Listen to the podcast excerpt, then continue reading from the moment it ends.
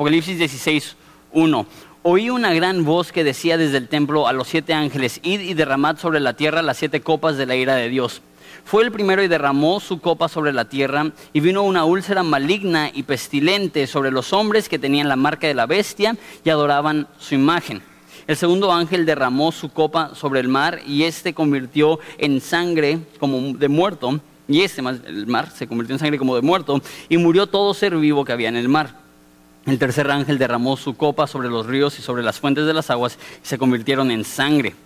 Oí al ángel de las aguas que decía, justo eres tú, oh Señor, el que eres, el que eras, el santo, porque tú, porque has juzgado estas cosas. Por cuanto derramaron la sangre de los santos y de los profetas, también tú les has dado de beber sangre, pues lo merecen.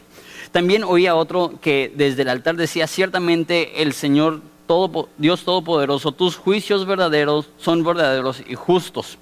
El cuarto ángel derramó su copa sobre el sol, al cual le fue dado quemar a los hombres con fuego, y los hombres se quemaron con gran calor y blasfemaron el nombre de Dios que tiene el poder sobre estas plagas, y no se arrepintieron para darle gloria.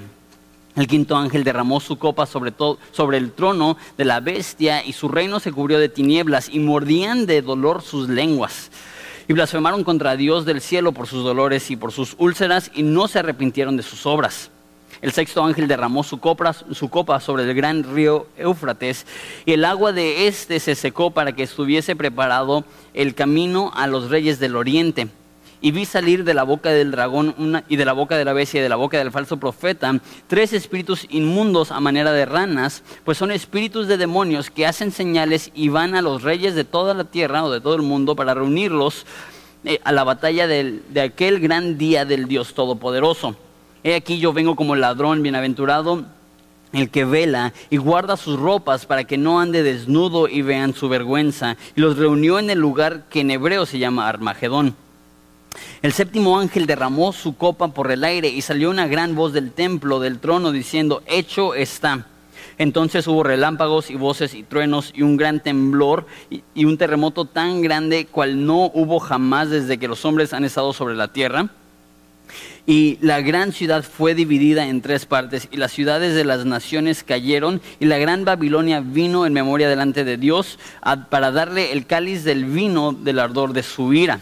Y toda isla huyó y los montes no fueron hallados y se cayó y cayó del cielo sobre los hombres un enorme granizo como del peso de un talento y los hombres blasfemaron contra Dios por la plaga del granizo porque su, plaga fue sobremanera grande pasaje bien motivante, ¿no?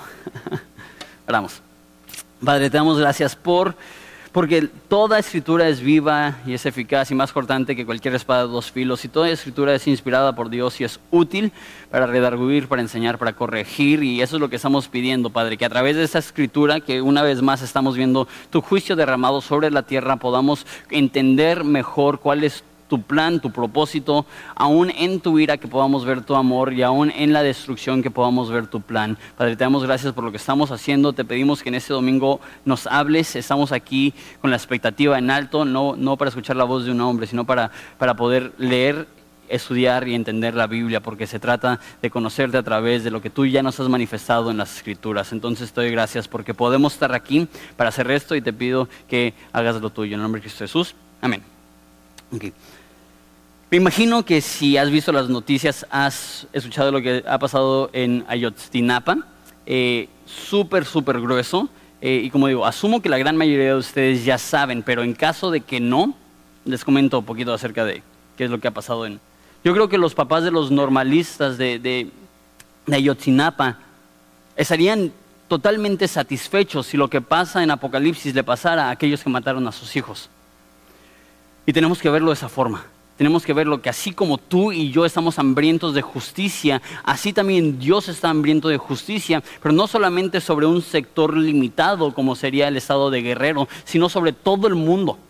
Y Dios castigará cada pecado y Dios condenará cada pecado. Y la manera que lo hará, lo hemos visto las últimas cuantas semanas, de hecho lo ha estado haciendo todo el libro de Apocalipsis, pero se ha intensificado en las últimas cuantas semanas con un concepto que se llama las copas de la ira de Dios. Esa es la tercera semana que hablamos de, de estas copas. Y no es padre ni divertido ni ameno hablar de esto, hablar que, que, Dios va a hacer que el mundo tome de su ira es de, lo más difícil de hablar y más en frente de personas. Eh, hay, hay un millón y un temas que preferiría hablar con ustedes más que, que esos temas tan dolorosos y tan difíciles. Pero la verdad es que a la luz de lo que está sucediendo, no solamente en México, sino en el, sino en el mundo, necesitamos saber que Dios sigue en su trono y necesitamos saber que Dios sí juzgará las malas acciones del mundo.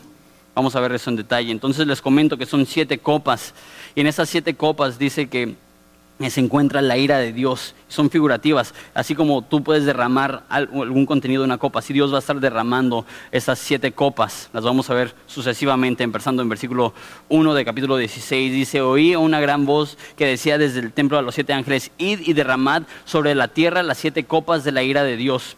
Y fue el primero y derramó su copa sobre la tierra y vino una úlcera maligna y pestilente sobre los hombres que tenían la marca de la bestia y que adoraban su imagen. Entonces la primera copa, y como digo, todas estas copas son bastante fuertes, pero esta copa la primera, la primera plaga que sucede son úlceras malignas. Y cuando pensamos en una úlcera, pensamos a lo mejor en una úlcera estomacal o algo así. Pero lo que está hablando aquí son llagas. De hecho, literalmente en el griego significa emitiendo pus. Entonces, y de hecho van a ver varias cosas aquí que son bastante grotescas.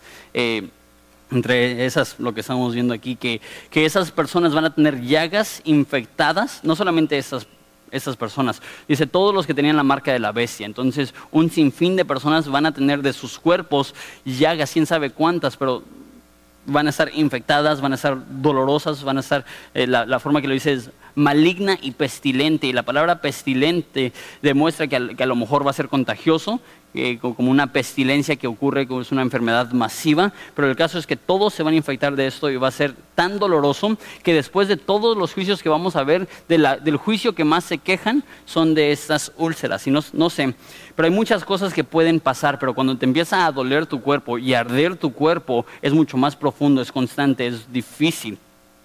Entonces, como dije, esas plagas se enfocan, dice versículo 2, sobre los hombres que tenían la marca de la bestia y adoraban su imagen. Lo que está pasando, les he dicho que Apocalipsis es un libro bien difícil de, de definir bien cronológicamente qué es lo que está sucediendo. Pero lo que sí vemos es que en estas copas va a decir, el fin ya es. Entonces, estas copas marcan probablemente las últimas semanas de historia humana como la conocemos, las últimas semanas antes de que regrese Jesucristo a establecer su reino, a traer al cielo en la tierra, a crear una nueva tierra, que es lo que nos promete la Biblia. Entonces, esas son las últimas semanas y lo que vimos hace unas cuantas semanas con lo de la marca de la bestia, al parecer justo antes del final, sale un ángel y predica a todas las naciones, ¿se acuerdan? Y dice, teman a Dios y glorifíquenle, predica el Evangelio a literalmente cada persona que existe de cada lengua van a escuchar el Evangelio y creo yo que va a haber un avivamiento masivo porque nos dice la Biblia que va a haber gente en el cielo de cada lengua. Hay más de 40 mil idiomas que se hablan en el mundo. Entonces, para que haya personas de cada idioma en el cielo, es que este mensaje de este ángel fue eficaz y muchos se convirtieron. Pero justo después de que predica este ángel, teman a Dios y glorifíquenle, llega el falso profeta y llega el sistema de la bestia que le dice a todos los humanos necesitan unirse a la bestia, necesitan demostrar su alianza a la bestia a través de una marca. No sabemos qué es la marca, lo único que sabemos es que esta marca va a demostrar al mundo su alianza con la bestia. Y aquí dice, todos los que rechazan a Jesús, ahí se, divide.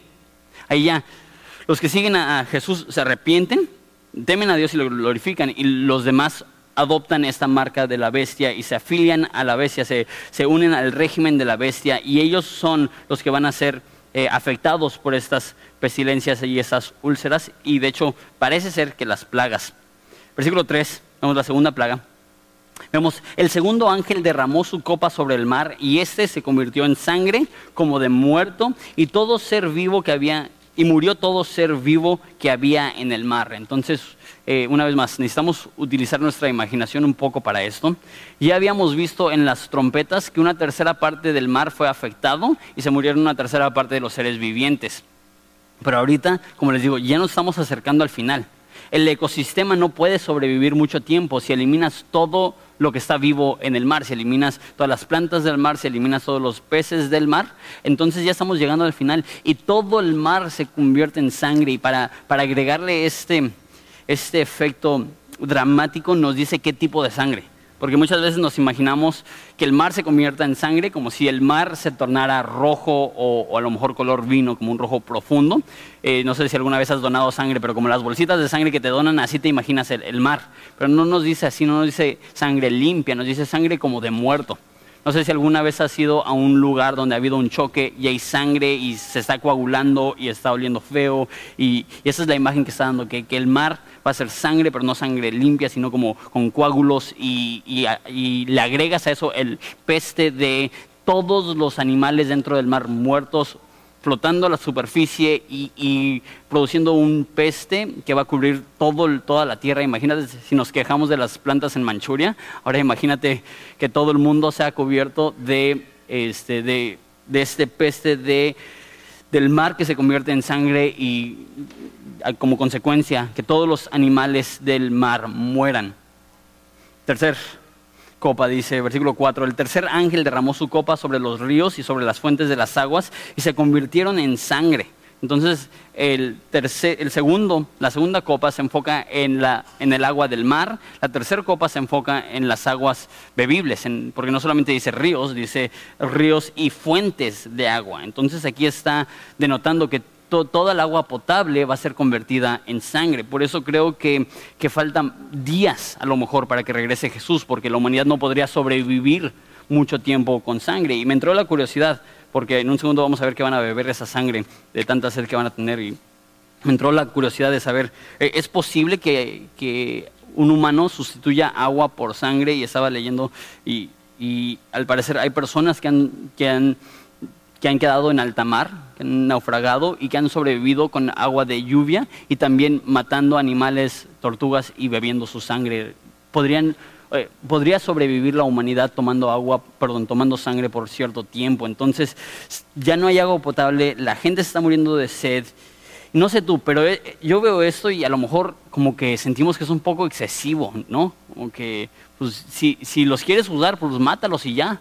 Pero ¿por qué? ¿Por qué tantas plagas? ¿Por qué cambiar el, mar en, sangre? ¿Por qué cambiar el agua bebible en sangre? ¿Por qué darles úlceras a, todos, todos los que se han alineado al régimen de la bestia? A lo mejor podemos pensar que está pasado o excesivo, pero mira lo que dice en versículo 5. Yo vi al ángel de las aguas que decía, justo eres tú, oh Señor, el que eres y que eras el santo. ¿Y por qué es justo y por qué es santo? Porque has juzgado estas cosas. O sea, no solamente no es excesivo, sino que dice que eso es lo justo, que eso es lo correcto, que la razón que Dios es santo y que la razón que Dios es justo es porque Él ha juzgado. Y, regresando a, lo que está pasando ahorita con, con los normalistas, nuestra frustración es que no se está cumpliendo justicia. Nuestra frustración es que no se, está, no se están castigando a las personas culpables y nos enoja. ¿Por qué? Porque eso no es justo, eso no es santo. Y lo que están diciendo esos ángeles es, tú eres santo porque realmente estás pagándole a estas personas lo que merecen, realmente estás haciendo un juicio correcto. No está pasado. Y hay gente que dice, ¿y cómo podría un Dios de amor dejar que cosas malas le sucedan a cosas, ah, perdón, que cosas malas les pasen a personas buenas. Y, y aunque es una pregunta común, yo creo que la pregunta más acertada es, ¿cómo podría un Dios bueno dejar que gente mala no pague por sus acciones? E, eso es algo más pertinente, eso es algo más importante. ¿Cómo puede un Dios justo, un Dios que es juez, un Dios que se gloría, que es santo, santo, santo, ¿cómo puede tal Dios dejar que gente mala se salga con las suyas? Eso es para, en, mi mente, eso es la mayor incongruencia. Pero aquí vemos que nadie se sale con las suyas. Aquí vemos que, como ya dije, que nada pasa desapercibido, que Dios se asegura de juzgar a las personas y los ángeles ven esto y no dicen, ya, ya estuvo, no te pases, es excesivo, es demasiado. Dice, justo eres porque has juzgado estas cosas. Sería injusto, incorrecto, no sería santo si Dios permitiera que violadores, que acosadores sexuales, que asesinos, que secuestradores puedan vivir las vidas más lujosas en nuestro país y que mueran y que nada, nada pase. La Biblia dice que es dado a todo hombre morir una vez y después de eso el juicio. Todos pagarán. Todos beberán de la ira de Dios, algunos en el infierno, pero llegará el momento donde no solamente estará la ira de Dios en el infierno, sino que Dios la desatará sobre sus enemigos en la tierra. Y eso es lo que es justo. Un Dios santo necesita castigar violadores, necesita castigar secuestradores, necesita castigar asesinos. Todos pagarán. Versículo 6. Pero por cuanto derramaron la sangre de los santos y de los profetas, tú también les has dado de beber sangre, pues lo merecen, que eso es lo que ellos merecen. Que pasen los ríos y que se arrodillen y que tengan que tomar esta sangre y que no haya agua, que esa sea la única opción y que el, que el mundo entero tenga que, que, beber esta sangre. Y una vez más, y podemos llegar a pensar, eso es excesivo, ¿no? Eh, eso ya se ve como, como si estuviera burlándose de ellos. Porque ustedes mataron a los santos, ahora ustedes van a beber sangre. Pero ¿qué es lo que dice? Versículo 6, pues lo merecen. E, esto, e, este castigo le queda al crimen. Este, esta condenación es adecuada para el delito que cometió la humanidad. Versículo 7. También oía otro que decía desde el altar, ciertamente Señor Dios Todopoderoso, tus juicios son verdaderos y justos. Sigue diciendo lo mismo, eso no está pasado, eso no es exagerado, eso no es excesivo, esto es justo. Y los ángeles lo saben. Y lo que pasa es que muchas veces vemos Apocalipsis y nuestra tentación es agarrar nuestro puño y señalar al cielo y decir, Dios, tú no puedes hacer eso. Eso está mal. No puedes decir en la Biblia, no matarás y tú matar. No puedes decir en, la Biblia que seamos gente de paz y tú traer esas calamidades sobre la tierra. ¿Cómo te atreves, Dios? No es nuestra postura ponernos en un trono y juzgar a Dios. Necesitamos reconocer que Dios está en su trono y Él nos va a juzgar a nosotros y no hay de otra. Esto es lo justo, eso es lo correcto. Versículo 8, vemos la cuarta copa. El cuarto ángel derramó su copa sobre el sol al cual fue dado quemar a los hombres con fuego, y los hombres se quemaron con el gran calor, o sea, va a ser Mexicali en todo el mundo, y blasfemaron el nombre de Dios que tiene poder sobre esas plagas y no se arrepintieron para darle gloria. Entonces vemos que el cuarto ángel derrama eh, esa copa y lo que sucede es que el sol es afectado y quema a las personas. Ahora, no sé tú, yo aunque no soy muy moreno, sí, sí tengo eh, piel que no quema fácilmente. Eh, puedo estar en el sol y nada más me pongo más moreno o, menos blanco, a lo mejor es la, forma de decirlo, pero no, no me quemo fácilmente. Pero mis amigos norteamericanos que tienen la, la, tez blanca, ellos se queman así. Y no sé si, si lo has visto, hay veces que se queman tan feo que les empiezan a salir ampollas. Este, y creo que eso es lo que va a pasar. Ahora combina eso con las úlceras que en tu piel va a estar saliendo de, esas llagas pus, infección y dolor. Y al mismo tiempo el sol va a estar ardiendo tan intensamente que la gente se va a estar quemando, quemando perdón, a lo mejor quemaduras de, segundo o tercer grado y la gente eh, aterrorizada porque tú sabes que uno de los peores dolores que puedes tener es quemarte porque, porque sube a la superficie este, los nervios y es un dolor constante, es un dolor terrible. Ahora, lo que me llama la atención es, no sé tú, pero yo, diría, ok, para ese entonces la mayoría de la gente ya se hubiera dado por vencida, ¿no?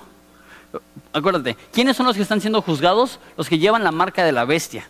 Y aquí dice en versículo 9 que no se arrepintieron para darle gloria hay un debate grande que si los que toman la marca de la bestia, que si pueden arrepentirse, porque hay otros pasajes que aparentan decir que una vez que te tomas la marca de la bestia ya es definitivo y ya no hay vuelta atrás. Pero aquí está diciendo, al parecer, que los que tienen la marca de la bestia pueden arrepentirse, porque si no, no diría ni se arrepintieron, porque si no ni siquiera hubiera la opción, no lo mencionaría de esa forma.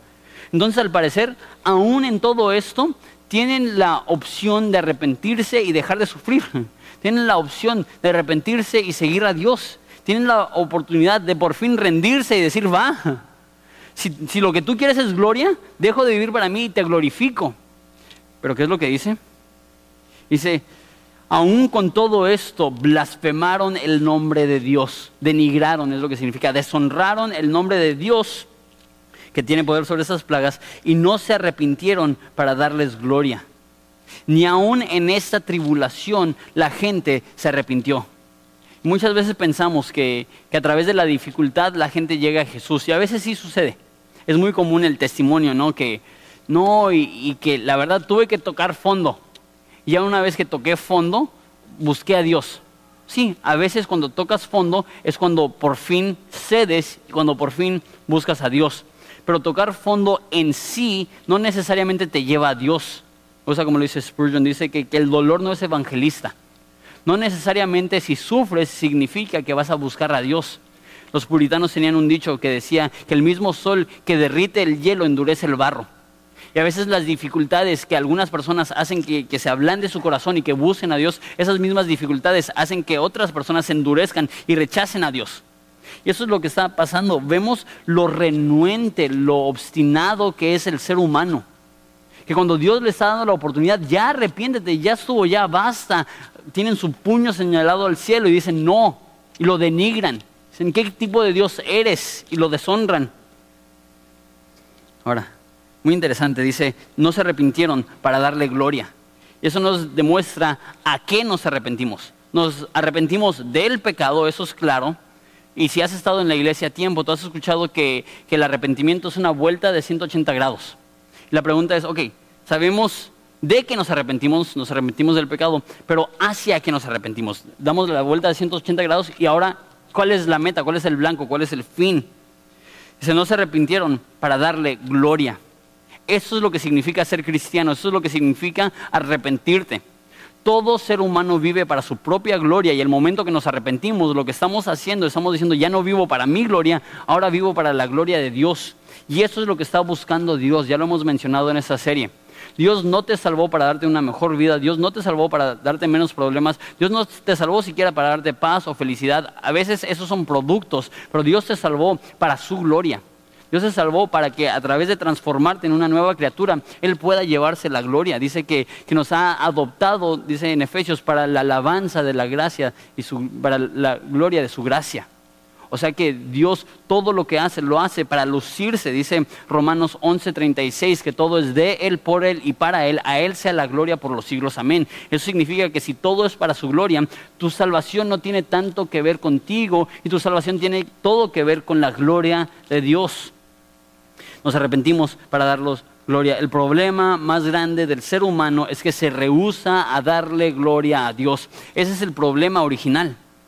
Dice en Romanos, que es un comentario acerca de la caída del hombre, dice que, que en vez de glorificar a Dios, no le glorificaron ni le dieron gracias, sino que que honraron y dieron culto a la creación antes que el Creador que es bendito por los siglos. Amén. Ese es el problema detrás de todos los problemas, que nuestro corazón busca algo y no es Jesús, nuestro corazón quiere gloria de algo o alguien, pero no es la gloria de Dios.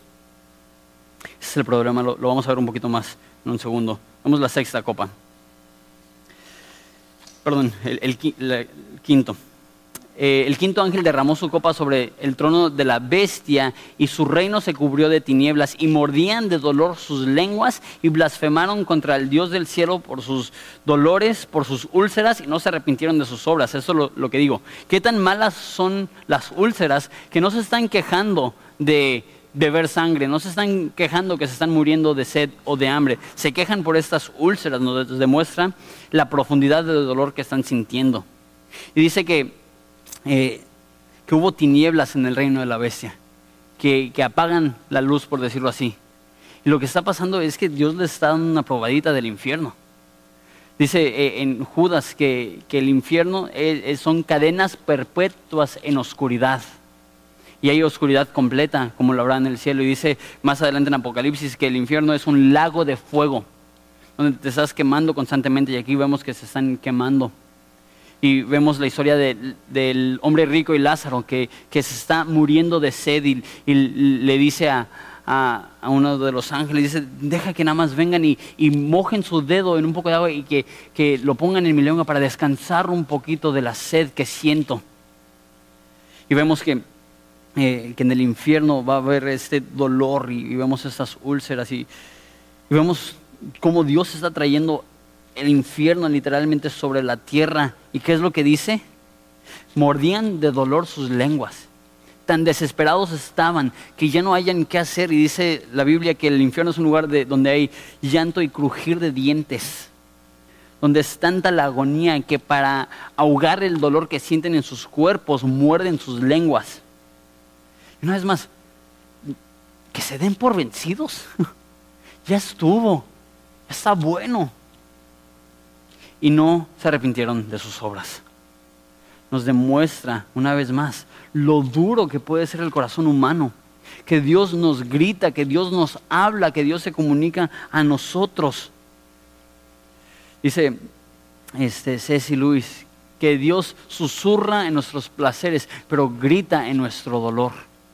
Y eso es lo que estamos viendo, que Dios le está gritando, le está diciendo, ya estuvo, arrepiéntanse. Y el mismo sol que derrite el agua endurece el barro. Vemos la sexta copa. Dice el sexto ángel derramó su copa sobre el gran río Éufrates y el agua de este se secó para que estuviese preparado el camino para los reyes del oriente. Entonces se seca el gran río Éufrates y tú dices, ¿qué es eso? En el Medio Oriente el río más importante es el río Éufrates, es un río grande, de hecho largo también son 1500 kilómetros que abarca y es un río ancho y profundo. Entonces sirve como una barrera natural muy buena para proteger Israel, eh, los imperios de Grecia y de Roma y de Egipto. Todos esos imperios tenían la ventaja de ser protegidos de los persas o de India o de los chinos.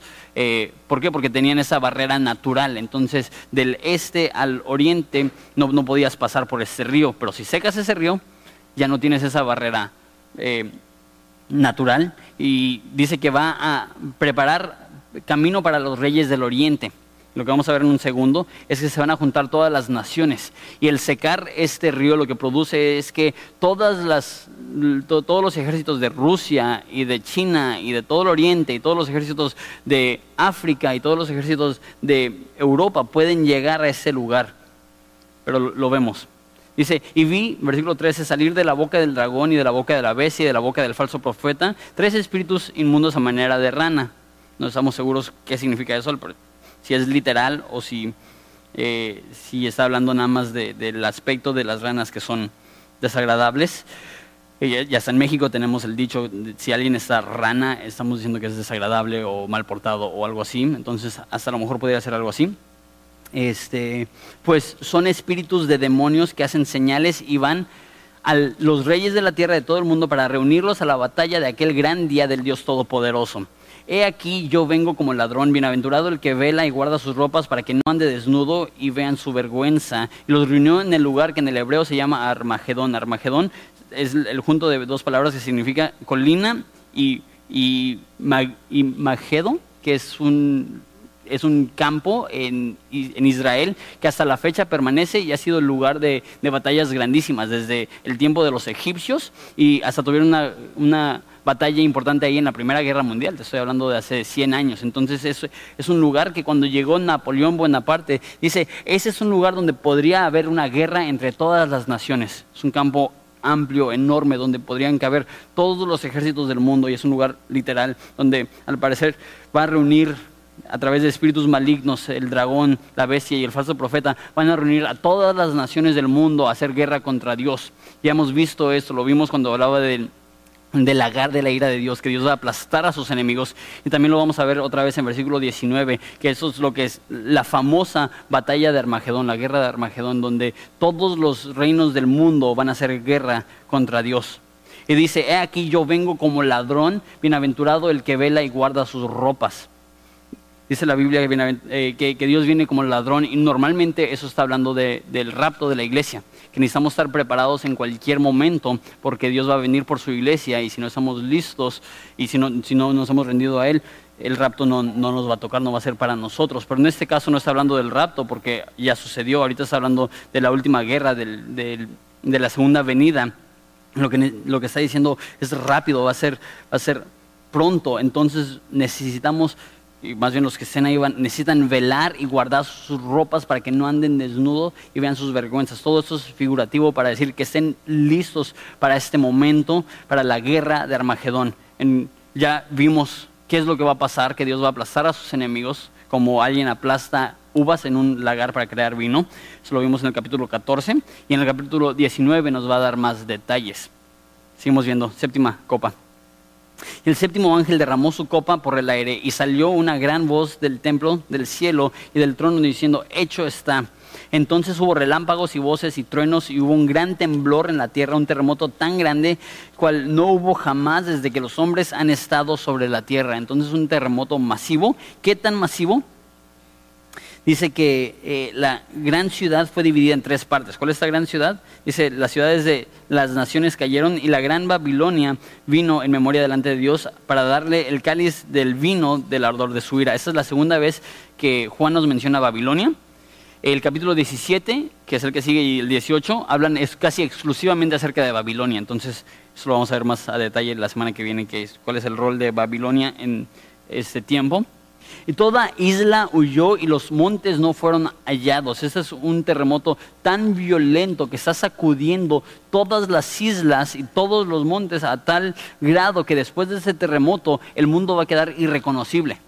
Que ya los montes que conocemos ya no van a estar y que las islas que conocemos ya no van a estar, que todo va a ser totalmente distinto por el movimiento geológico que va a haber a través de, estos, de este sismo masivo como nunca lo ha habido. Y mira, y cayó del cielo sobre los hombres un enorme granizo como el peso de un talento. Los hombres blasfemaron contra Dios por la plaga del granizo porque su plaga fue en sobremanera mala. ¿Cuánto es un talento? Un talento es aproximadamente 30 kilos. Entonces imagínate eh, hielo, bolas de hielo, que eso es lo que es granizo, cayendo del cielo. Estamos hablando de 30 kilos. Los sacos de, de cemento pesan entre 40 y 50 kilos. Imagínate, un poquito menos, pero como sacos de cemento cayendo del cielo. Y es interesante porque vimos que en la guerra, en, la última guerra, Dios va a aplastar a sus enemigos como alguien aplasta uvas para hacer vino. Y me pregunto si ese va a ser el agente que va a usar, que es literal que va a aplastar a sus enemigos con estas bolas de hielo que van a estar cayendo del cielo, van a estar destruyendo a sus enemigos. Y una vez más, ¿qué es lo que hacen? Se arrepienten por fin. Bueno, fuera. cambiaría el sentimiento de toda esa historia, pero dice una vez más, versículo 21, y los hombres, y los hombres blasfemaron por la plaga, blasfemaron contra Dios por la plaga del granizo. Mi pregunta es para ti, a, lo mejor esto no nos toca vivirlo, quién sabe, pero la realidad es que tú y yo vivimos tribulaciones, aunque a comparación de eso es así, son micro, son pequeñas. Pero aún en eso Dios está intentando llamar nuestra atención, Dios está intentando abrir nuestros ojos, Dios está intentando que nosotros vayamos a Él en arrepentimiento. Y si con estas cosas pequeñas no le buscamos, ¿qué nos hace pensar que si viene algo mayor que le busquemos? A lo que llego es, es no hay razón para esperar. Si Dios te está llamando ahorita, no endurezcas tu corazón. Yo creo que Dios le da a la humanidad esta oportunidad o endurecerte o recibir, ablandar tu corazón y decir, va. Si estás aquí es porque Dios está llamando, si estás aquí es porque Dios está rogando. Y si el Dios del cielo que está sentado en el trono está rogando es porque está desesperado. Es porque vemos eso y decimos, qué mala onda de Dios. Como si Dios estuviera en el cielo con una sonrisa, ja, ja, ja, beban sangre.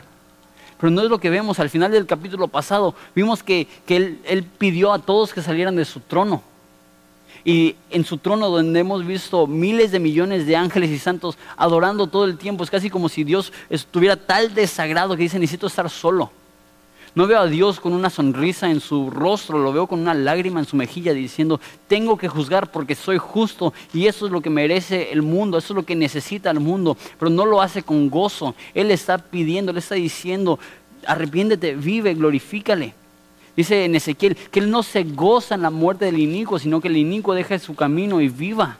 Dice en el Nuevo Testamento que Dios quiere que todos procedan al arrepentimiento, que nadie perezca. Dios te está diciendo, ¿qué esperas? ¿Qué más necesitas?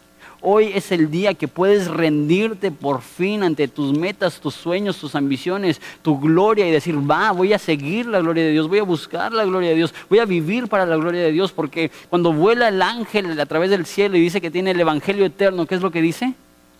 Teme a Dios y glorifícale. Eso es lo que significa ser cristiano, vivir para la gloria de Dios, darle todo. ¿Qué más vas a esperar?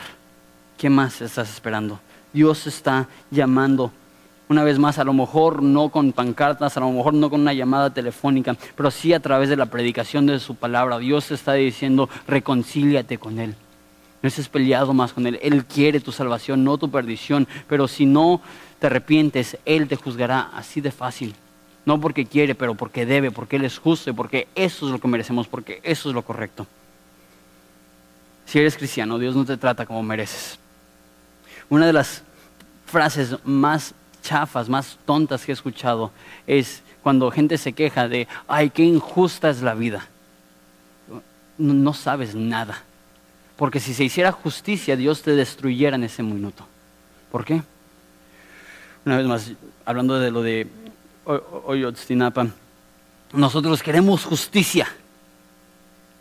Pero así como nosotros queremos justicia contra esas personas, la Biblia dice que el que quebra un mandamiento es como si quebrara todos los mandamientos y que todo el mundo ha rechazado a Jesús y que todo el mundo ha ofendido a Jesús. Entonces no importa si eres homicida o si simplemente eres una persona rebelde o que en tu religión has descartado la posibilidad de Jesús, todos merecemos lo mismo. Lo que tú y yo merecemos es el infierno. Y si no estás en el infierno, Dios te ha dado y te ha tratado mucho mejor de lo que tú mereces.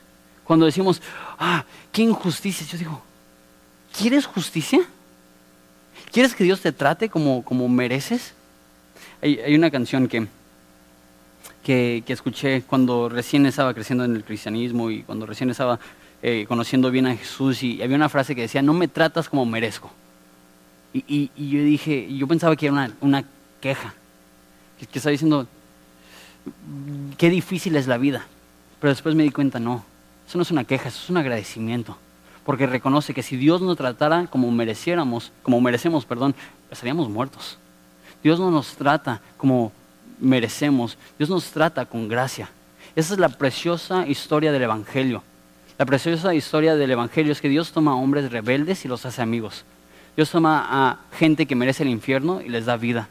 Dios toma a personas que merecen juicio y les da gracia. No solamente personas que son neutrales en la guerra, personas que se han afiliado al régimen del enemigo. Dios ve y Dios dice ya no más te quiero restaurar, quiero que te arrepientas, quiero darte vida, quiero que sepas y saborees mi gracia. Un hombre, el ser humano, jamás puede decir merezco, porque no merecemos nada, pero aún así Dios en su infinito amor nos trata infinitamente mejor de lo que merecemos. Si estás aquí es porque Dios te ha tratado infinitamente mejor de lo que tú mereces. Si merecemos el infierno, todo lo que tenemos es pura gracia si merecemos el infierno, todo lo que tenemos es puro amor. Entonces, en vez de reclamarle y en vez de tener nuestro puño levantado al cielo diciendo, ¿por qué? Deberíamos de rendirnos y ceder y decir gracias. Gracias porque no nos tratas como merecemos. Gracias porque has sido tan bueno con nosotros. Veo dos opciones. En Apocalipsis 22 nos hablará de que llegará Jesús y dirá, si alguno tiene sed, beba del agua viva y no tendrá sed jamás podemos beber del agua viva que Jesús le dice a la mujer samaritana, dice, si supieras con quién hablas, tú me pedirías a mí y yo te daría agua viva. Tenemos dos opciones, podemos descansar en la obra de Jesucristo sobre aquel madero, sobre la cruz y tener nueva vida, o podemos rechazarlo. Y la copa que tomaremos no será la copa del agua viva, la copa que tomaremos será la copa de la ira de Dios, será el vino de la ira de Dios, será beber esta sangre porque nosotros le hemos rechazado hay dos opciones y yo realmente creo que Dios está dando la opción. Yo creo que los que son cristianos son cristianos porque Dios les salva, pero eso no anula la responsabilidad que tú y yo tenemos de arrepentirnos, de buscar a Dios, de decidir una vez y por todas, yo voy a seguir a Jesús. ¿Por qué? Porque Él lo merece, porque Él me creó, porque yo soy suyo y Él merece la gloria, no yo. Y si todo es de Él, por Él y para Él, es hora de bajar las armas, de rendirme y de por fin decir, va, voy a vivir para la gloria de Dios. ¿Les parece si oramos?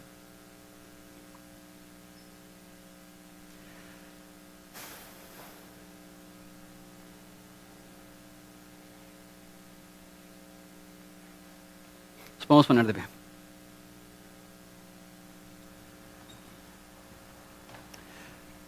Vamos a orar.